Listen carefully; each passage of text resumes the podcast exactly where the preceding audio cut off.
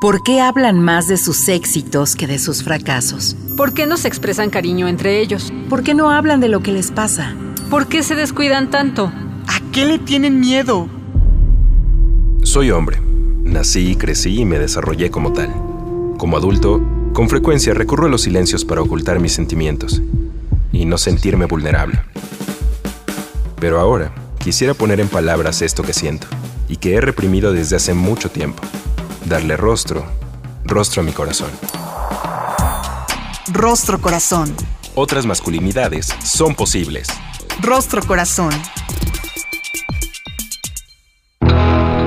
Hola, ¿qué tal? ¿Cómo está? Bienvenido, bienvenida, bienvenide a otra emisión del Rostro Corazón. Como cada martes pasandito el mediodía, me da mucho gusto saludar a mi querido Charlie. ¿Cómo te va? Muy contento de saludar a todos los que nos escuchan y contento porque vamos a comenzar con nuestro programa del día de hoy. Y comenzando el año, por favor, póngase en contacto con nosotros a través de nuestra página electrónica www.circuloabierto.com.mx, nuestro correo electrónico círculoabierto para hombres o a través de nuestras redes sociales en Facebook, en Twitter y en Instagram como Círculo Abierto y por supuesto Rostro Corazón. Vamos al relato del día.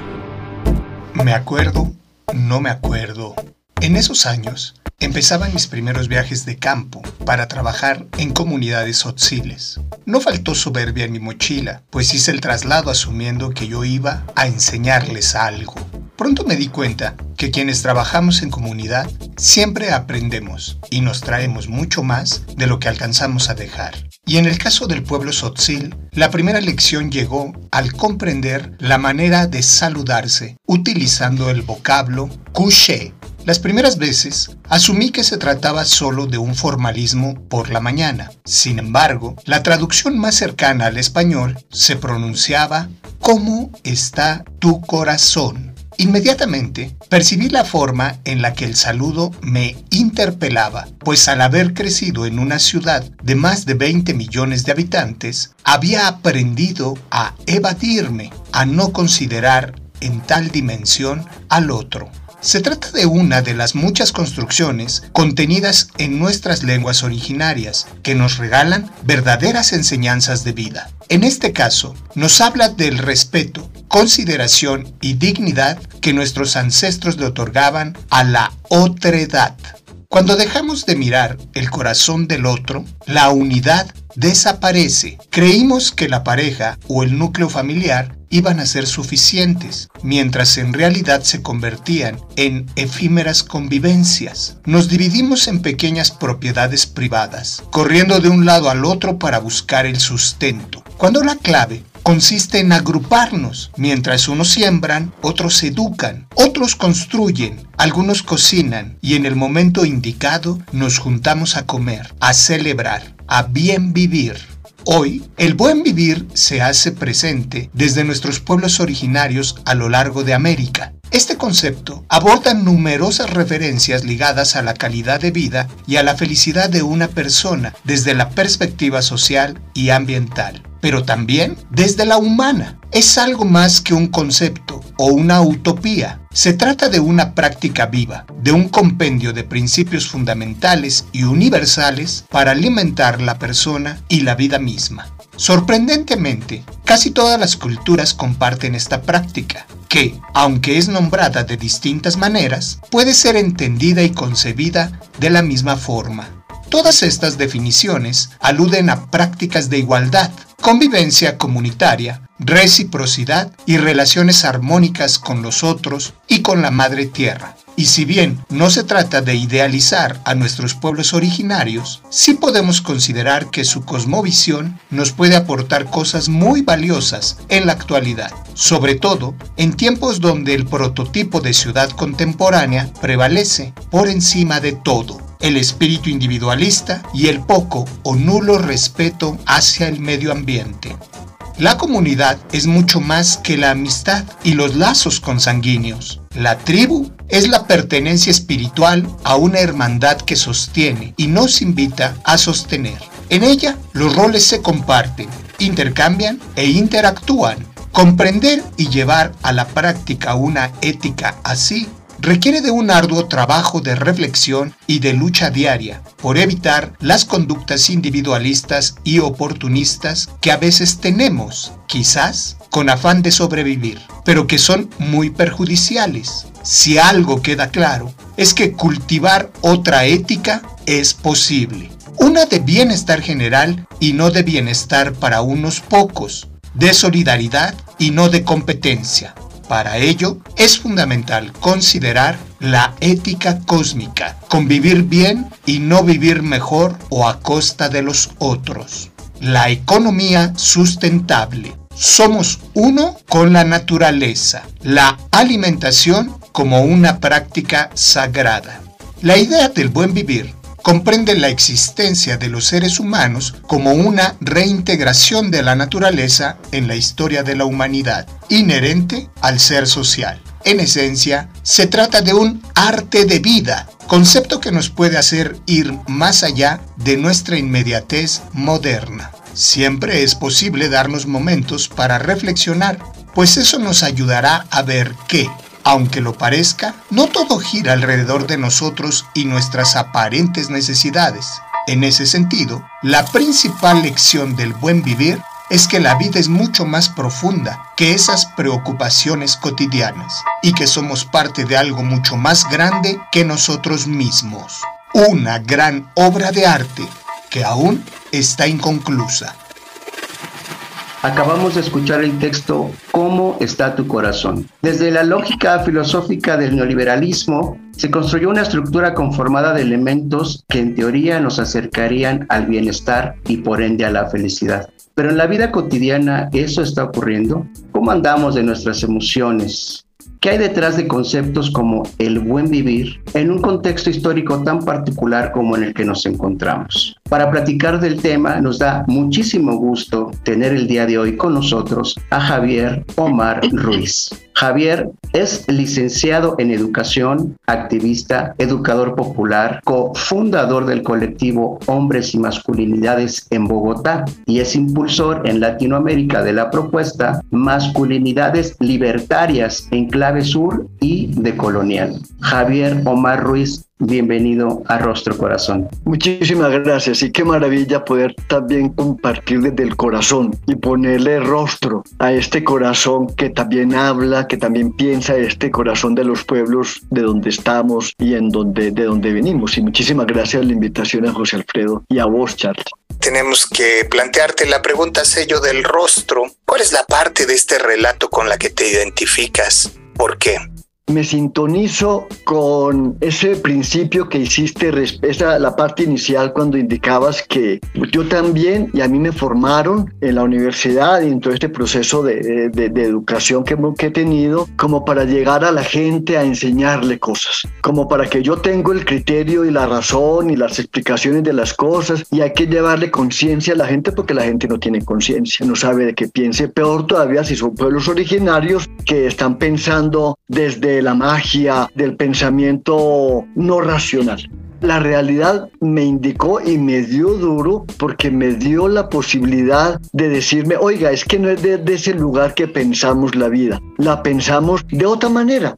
Aprender la humildad al principio no fue tan fácil, porque uno sale de la academia todavía muy formado con la idea de, con esa arrogancia, la arrogancia del individuo, del yo soy las cosas también me indicaba una ruta cuando mi mamá y mi papá, cuando conversábamos en su momento, me contaban sus historias, que a veces me parecían irrelevantes, pero que uno poco a poco va encontrando que sí tienen más relevancia de la que uno le daba, porque es una vida pensada, reflexionada, narrada desde de la cotidianidad. Y empezó porque mi mamá utilizaba muchos refranes para la vida cotidiana, que enseñaba la pedagogía desde los refranes más populares, que seguramente también en todos nuestros países lo hay, ¿no? más sabe el diablo por viejo que por diablo, etc. Y cuando le voy atinando a lo que eso quiere decir, encuentro una profunda sabiduría. Y esa sabiduría me lleva a que cuando voy trabajando, voy haciendo cada vez más trabajo de campo, me quedo en una ranchería, en una casa y escucho las conversas alrededor del fogón o cuando se camina, se va caminando, voy encontrando que no es que yo no sepa nada respecto a, a, estas personas, a ellos y a ellas, sino que sé de otra manera. Y bueno, afortunadamente llega Pablo Freire y su propuesta de educación popular y nos dice, oiga, pero, pero es que conocemos es en la medida que compartimos saberes. Entonces sintonizo con ese principio que le das al texto para decir que efectivamente es tener también la capacidad y la humildad para entender que ese saludo, qué maravilla, eso es hermosísimo, ese saludo del couché, que no es el saludo, hola, y qué y hola, qué tal, y, sino es cómo está tu corazón. Y es porque eso sintoniza mucho conmigo porque es, no está preguntando desde la razón, sino desde el sentir, del sentipensar, de ese corazón que palpita, el corazón que se duele, el, corazón que se inquieta. Y qué maravilla, ¿no? Afino mi, reflexión y mi, pensamiento a esta propuesta que ya más desarrollada se traduce con lo del buen vivir, que nos indica que es posible pensar el mundo de otra manera,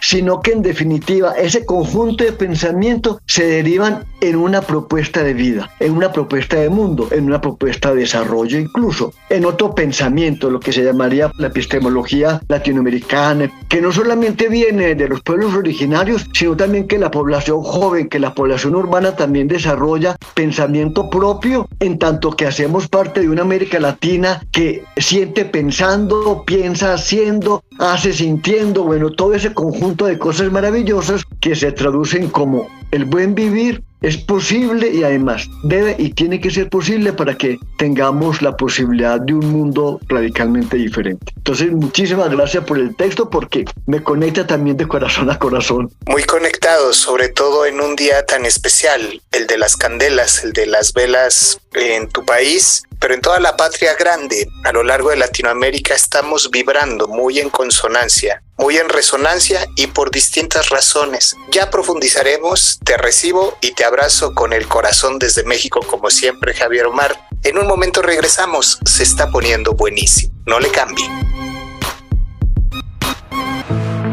Rostro Corazón. Otras masculinidades son posibles.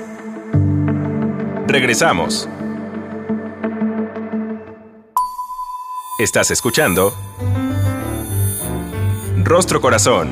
Otras masculinidades son posibles.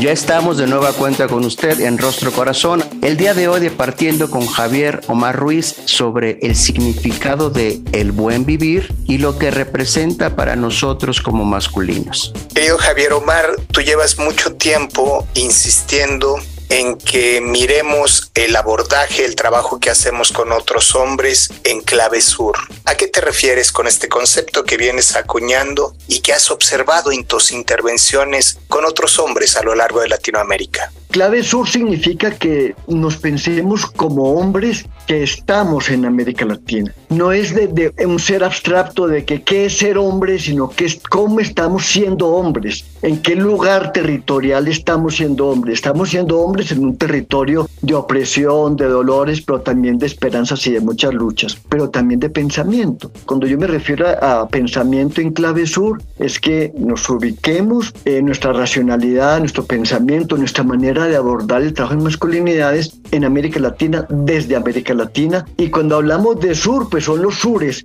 Pareciera como que hay cierta confluencia entre los distintos pueblos ubicados en el sur geográfico, incluso del mundo, del globo pero no solamente allí porque estemos en esta parte sur, pero porque pensamos respecto al pensamiento norte hegemónico, al pensamiento norte dominante, pensamientos entonces desde el sur o un pensamiento desde la otra orilla, como cuando hacemos historia desde el otro lado de la historia, cuando narramos la historia, como decía Portilla, un eh, muy chévere autor mexicano acerca de esta reflexión de la historia desde el otro lado, de la otra orilla de la historia, cuando la historia también la escriben los que no siempre son narrados en la historia oficial. Entonces es pensar masculinidades desde esa historia no oficial, de este pensamiento no hegemónico.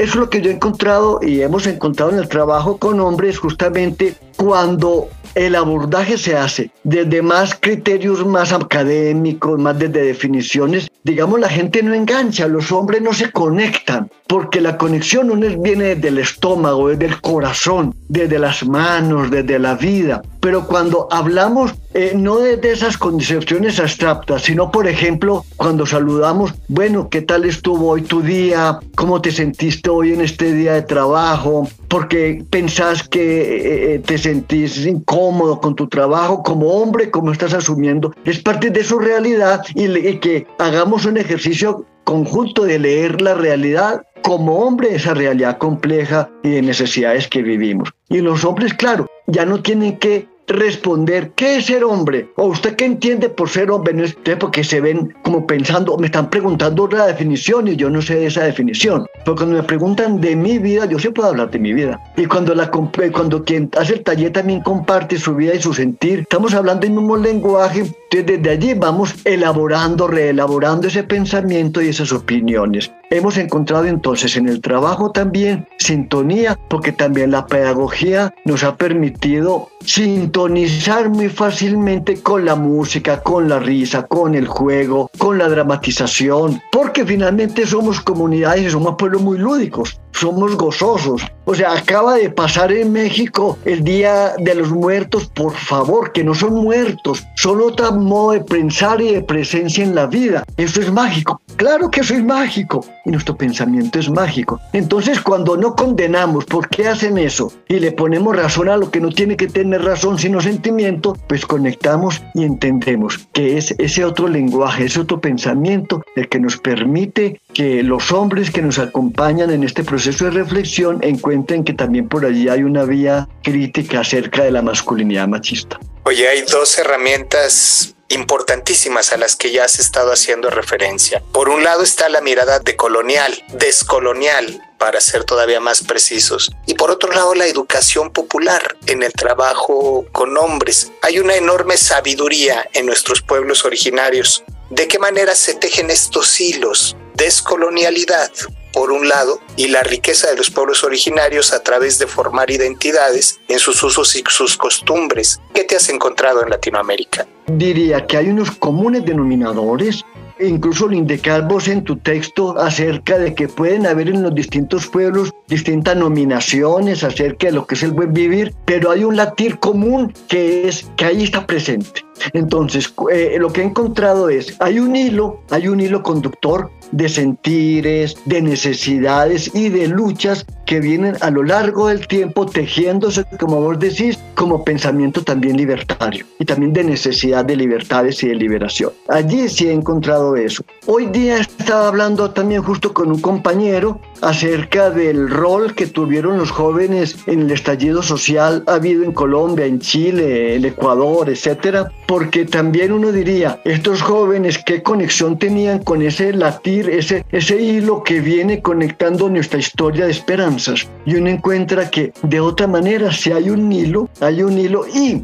cuando esta población joven, que cada vez más se conecta con lo alternativo, incluso las modas alternativas, la agricultura urbana, eh, el graffiti, el arte mural, etcétera, lo hacen desde una querencia de otro mundo que tiene que ser posible y que sea diferente. Y eso interpreta ese sentir y ese hilo, no está haciendo ruptura, lo está planteando de otra manera, con otras dinámicas, otros impulsos, otras necesidades generacionales, otras lógicas, incluso en las redes sociales y todo, pero yo creo que hay ese mismo conector y eso hemos ido encontrando. Acabamos de terminar un proceso con indígenas Uayú en la Guajira colombiana, pero también con indígenas Agua al sur del país y hay unas afinidades que dan cuenta de, de que estamos latiendo, porque también es que tenemos, somos unos pueblos que hemos vivido en sometimiento, en opresión, y las esperanzas son parecidas. Y allí instalar que como hombres podemos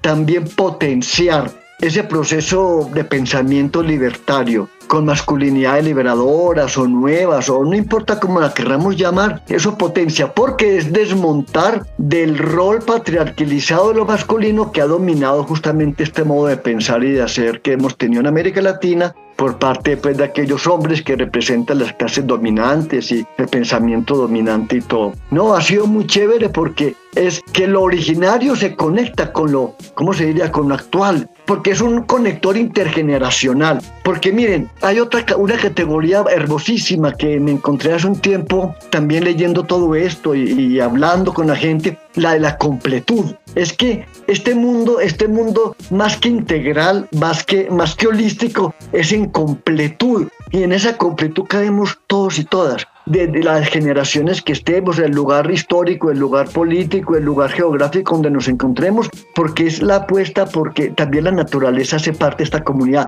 Vos lo señalabas en tu texto un poco acerca de la comunidad y ampliaría el concepto. La comunidad también es la tierra, o sea, cuando hablamos la comunidad, no solamente la comunidad humana, la de seres humanos, sino también incluso la de los seres inertes, la piedra, el árbol, el agua. Por eso, hace poco, unos años, eh, aquí en Colombia se le reconoció el derecho al río, al río Atrato, si mal no recuerdo, el derecho, sus derechos como río, porque es un ser vivo. Eh, eso, eso, y eso se da en América Latina, que somos, que palpitamos con esas esperanzas y con esa magia y con ese realismo mágico también que, que hablan todos nuestros autores latinoamericanos en algún momento. Y eso me he encontrado también, ese realismo mágico que dice, pues con razón aquí se escribe en América Latina este realismo mágico, porque seguramente en Suecia o yo no sé dónde, en Finlandia, no pudiera haber sido lo mismo, ¿no? claro, eso es maravilloso. Coincido completamente, querido Javier Omar. Durante el día que estamos grabando este programa hemos tenido un caudal de noticias que vienen del Perú que nos confrontan. Yo sé que tu corazón está muy cerca del pueblo peruano. ¿Cuáles son los retos y los desafíos para seguir trabajando masculinidades con nuestros pueblos y por supuesto pensando en este estado tan convulso que vive Perú? Se me descuadra un poco el pensamiento y la opinión porque, claro, me acabo de enterar un poco lo del Perú, lo que pasó, sino que yo, yo lo cotejo un poco con lo que está pasando en Colombia con Petro y con un gobierno progresista que va desarrollando propuestas interesantes a que también le apostamos, porque va desmontando unos paradigmas de desarrollo muy entretejidos con un paradigma de la masculinidad dominante, depredadora del ambiente, de la tierra y todo eso. Entonces, ahí ha habido mucha afinidad y tal vez, pues por lo pronto con, con el pueblo peruano, con el pueblo de mi esposa, de mi hija y con el pueblo que también ha sido mío porque yo viví mucho tiempo allí, pues entonces un poco me desconcierta, sobre todo porque en términos políticos el juego lo tiene ahora en la mano la derecha fujimorista en el Congreso y también una, un grupo mayoritario también de aliados desde la, desde la derecha, pero también incluso de sectores que se ubican desde la izquierda. Entonces allí me parece que va a haber una época de incertidumbre grande y de, y de mm, correlaciones de fuerzas que van a ser un poco convulsas. En el Perú es como Colombia que de pronto allí se van a, va a derivar a violencias o por violencias significativas seguramente no, movilización y todo seguramente sí, pero es de esperar que de pronto haya, no sé qué instancias nacionales que tengan un buen criterio respecto a poder dirimir los conflictos, tejer la esperanza que ahora un poco se, se desanima, que ya venía un poco desanimada con el gobierno de, de, Pedro Castillo porque tal vez quedó muy en desventaja frente a un Congreso mayoritario que le impidió permanentemente gobernar y también seguramente a él le faltó mayor experiencia administrativa y política, un horizonte político más sostenido para avanzar en su propuesta. Y yo más bien diría entonces que con la esperanza que ahora en Brasil, con lo que pueda también adelantar Chile, con todo este esfuerzo que viene haciendo, etcétera, y ahora en Colombia, bueno, y los demás países, etcétera, pues de pronto logramos como pueblo latinoamericano aferrarnos a, esperanzas que vayan tejiendo también amistades entre los pueblos para sostener también la esperanza del pueblo peruano. Y allí eh, estaría cercano, y creo que podríamos estar muy cercanos también ustedes y nosotros a acompañar el proceso de los compañeros que trabajan masculinidades en, Colo en Perú, en Lima, en, en Piura, etcétera, en Cusco y demás, para que no se desanimen y para de pronto acompañarles en este momento de reflexión y también un poco de desconcierto, porque el desconcierto también es grande. Tiempos convulsos pero fraternos para la patria grande, toda nuestra solidaridad para el pueblo peruano. Antes de despedirnos, Javier Omar, ¿otras realidades son posibles en este 2023? Yo diría que deben ser posibles, tienen que ser posibles. Eh, hay una razón que me viene jalando hace rato y sobre todo que se activó con la pasada conferencia de la COP, del medio ambiente, del, del clima, de la crisis climática ahora en Egipto, y es el llamado urgente también que ha venido haciendo la ONU porque el ciclo de la vida en la Tierra puede llegar a un momento ya insostenible, ya irreversible, perdón, y donde ya después ya lo que podamos hacer eh, no sea tan, tan viable. Aquí hay un, hay un campo de urgencia. Aquí es ya, o sea, ya no es tiempo de esperar, que entonces vamos a ver cómo unas masculinidades diferentes, etcétera. No, tenemos que implementarlas ya. El mundo, este otro mundo tiene que ser posible ya, porque otro posible ya no va a ser posible si dejamos que esto avance. Por eso, desde nuestro campo de trabajo en masculinidades, debemos ser cada vez más insistentes en que las masculinidades por sí solas no son suficiente causa política para sostener un mundo diferente sino que este trabajo crítico en masculinidad, estas militancias en las causas de las masculinidades críticas deben cada vez más en esa completud amarrarse a lo que es un proyecto político de mundo, ya ni siquiera de país, bueno, de país, claro que pasamos por proyectos políticos de país, transformadores o progresistas, en fin, pero también de mundo, porque ya las masculinidades, si no se instalan en esta lucha, porque ya no es esperanza, ya es esta lucha concreta de evitar que el mundo se nos salga de las manos, si es que alguna vez estuvo en las manos, creo que no estuvo lo suficientemente bien acogido el mundo en nuestras manos de hombres y de hombres dominantes, pues entonces tenemos que traer allí el trabajo crítico en masculinidades, no, no las masculinidades por sí mismas, en sí mismas o en sí mismas. Esto ya es una causa política que ya no es que digamos, ay, no, es que entonces bien que hagamos causas políticas también de todo, ¿no? Ya, ya nos tocó. Incluso yo, mi historia de vida se acabará en 10 o 20 años, seguramente al cabo de 71 años que tengo, por la población joven. Charlie que viene ahí detrás, más allá detrás y los que vienen detrás, ya es, la esperanza es que el mundo, esto después del año 2035, como dice la, la ONU, pues ya no tendrá remedio y por eso está muy bien que trapiemos, que lavemos, que seamos maravillosos papás y todo, pero también tenemos que empezar a ser unos líderes o a incidir en los ejercicios políticos del mundo. Eso diría yo para pensar que en el 23 debe ser un paso más adelante todavía de lo que hayamos hecho este año para que este otro mundo tenga que ser posible, antes de que ya no sea posible ningún mundo para que sea posible. Seamos hombres del sur, del norte, del este o el oeste, Valdría la pena empezar a mirar con mayor frecuencia hacia adentro de cada uno de nosotros y buscar entre los recovecos de nuestros sentires y pensares aquellas cosas que verdaderamente nos hacen sentir bien con nuestro corazón. Cuché, Javier Omar Ruiz, muchísimas gracias por lo que has compartido con nosotros. Y a usted que nos siguió, mil gracias. En la conducción estuvimos José Alfredo Cruz y Carlos Gutiérrez. Cuídese mucho. Nosotros nos escuchamos. Nos escuchamos en la próxima. Hasta pronto.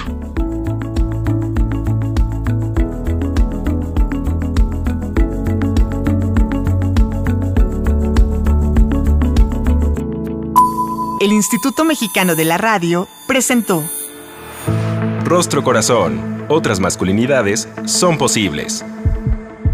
Rostro Corazón